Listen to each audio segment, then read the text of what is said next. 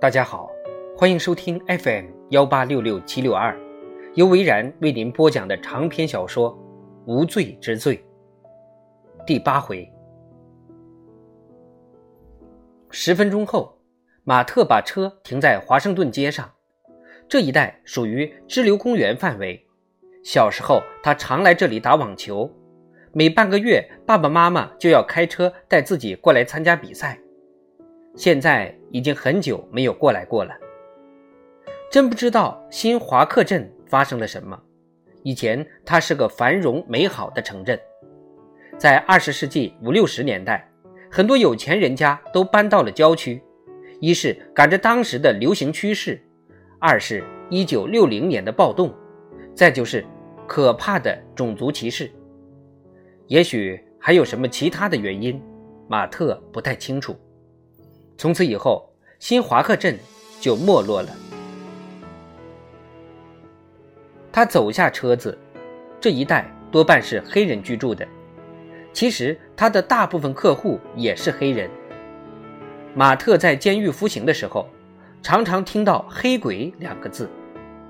他有时候也把这两个字挂在嘴边。起初是为了迎合众人，后来慢慢觉得。这两个字没有那么可恶。最后，他慢慢放弃了自己坚守的信念：肤色并不重要。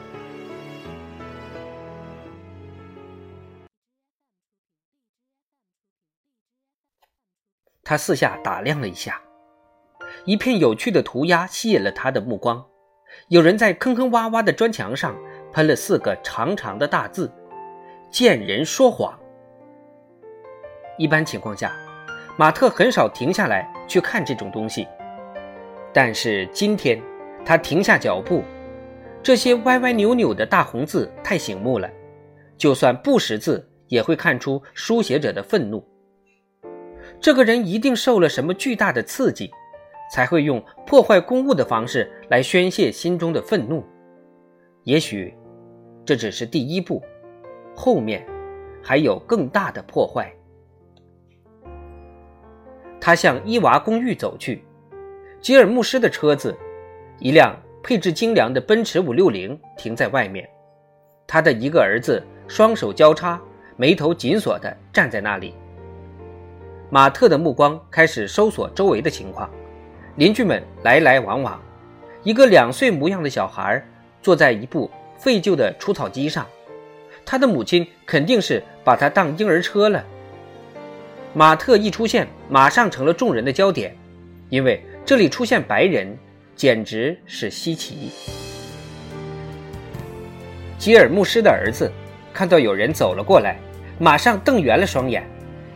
街道很安静，像西部牛仔片一样，大家都在等着决斗的开始。马特说：“还好吗？”兄弟两个像双胞胎，其中一个。瞪着马特，另一个正在动手把伊娃的东西往车上搬。马特的眼睛眨都不眨一下，继续保持着微笑往前走。你们马上给我住手！马特说道。瞪眼睛的哥们儿回答说：“你是谁？”吉尔牧师马上走出来，他看了看马特，皱起了眉头。你们不能把他赶出去，马特说道。吉尔牧师趾高气扬地说道：“这片房子归我所有。”胡说，这是州政府的财产。你也说过，这是为本地人建立的慈善收容所。伊娃违反了规定。什么规定？我们是宗教团体。道德规范很严格的，伊娃不守规矩，这又从何说起呢？吉尔牧师笑了笑，说道：“我想，这不关你的事儿吧？您尊姓大名啊？”两个儿子互相看了一眼，动手拿东西的那个家伙把东西放下，两人一起盯着马特。马特回头看了看豪华的奔驰，说。的确是一辆好车呀，两个兄弟怒气冲冲地朝他走来，一个昂首挺胸，一个摩拳擦掌。马特能感觉到自己的血液在沸腾。奇怪的是，那次过失之后，马特并没有害怕暴力。说不定那个夜晚，如果自己再勇敢一些，也不会落得这个下场。他得到一个教训，就是你永远都不知道下一刻会发生什么。没错，先出手的人通常都会赢，身材魁梧的人也往往会占据优势。但是，一旦比赛开始，一旦斗士们怒火中烧，什么事情都可能发生。那位昂首挺胸的家伙又问了一句：“你究竟是谁？”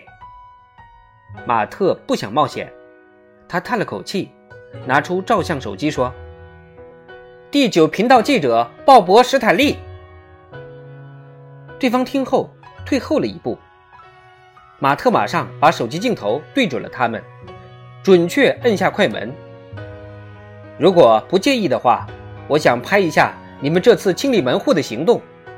我们的新闻车马上就会过来拍摄更加清晰的画面。两个兄弟回头看了看牧师母亲，吉尔马上堆满着假笑凑了过来。我们是想帮助伊娃。帮他搬到更好的住处。哦，是这样吗？不过，如果他愿意留在此处也无所谓。我想他会待在这儿的，马特说道。艾伦，把他的东西搬回去。那位仁兄瞪了马特一眼，很不情愿地把东西搬了回来。此时，吉尔牧师已经坐进奔驰车的后座。伊娃在窗边看了看马特，做了一个谢谢的口型。马特轻轻点了点头，转身要走。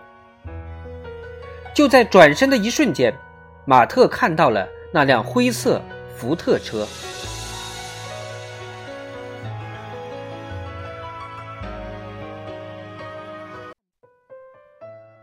车子停在距离他三十码的地方。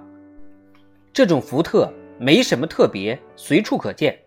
但是如果它不是灰色，车牌号不是 M L H 四七二，马特也就不会大惊小怪了。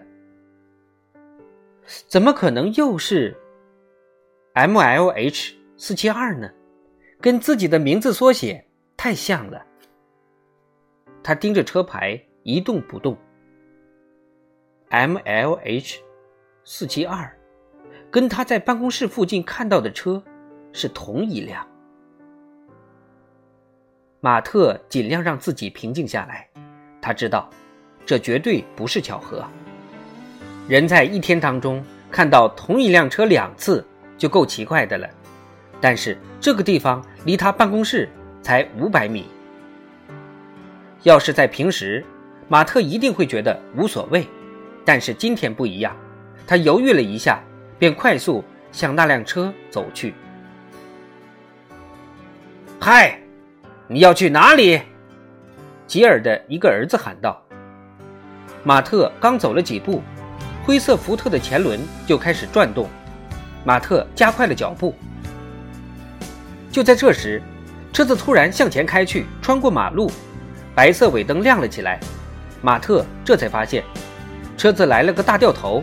此时，司机猛踩刹车，方向盘打得又快又狠，马特离后车窗只有几步之遥。马特大喊一声：“停下！”然后全力冲刺，奔至车前。这步棋走错了，福特车轮急转向他奔来，与地面摩擦，发出刺耳的吱吱声。车子全力冲刺，马特吓了一大跳。福特继续加速，马特顿时飞离地面，车子的保险杠撞到了他的脚踝，一阵刺骨的疼痛。车子的动力将马特弹到了半空中，他脸先着地，然后躬身打滚，最后呈仰卧的姿势躺到了地上。有那么几分钟，马特失去了知觉，是强烈的阳光使他恢复了意识。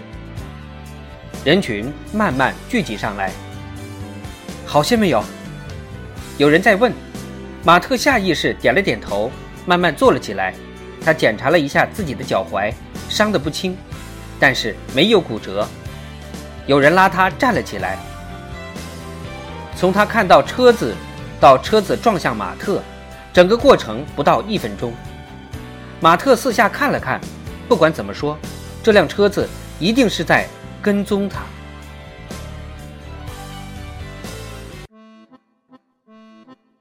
马特检查了一下口袋，照相手机还在。他一瘸一拐走向伊娃的公寓。吉尔牧师跟他的两个儿子已经走了。确定伊娃安然无恙后，马特又坐进自己的车子里，深吸了一口气，考虑下一步该怎么办。首先要打一个电话。嗨，辛迪，你在办公室吗？在的。辛迪回答：“那我五分钟后到。”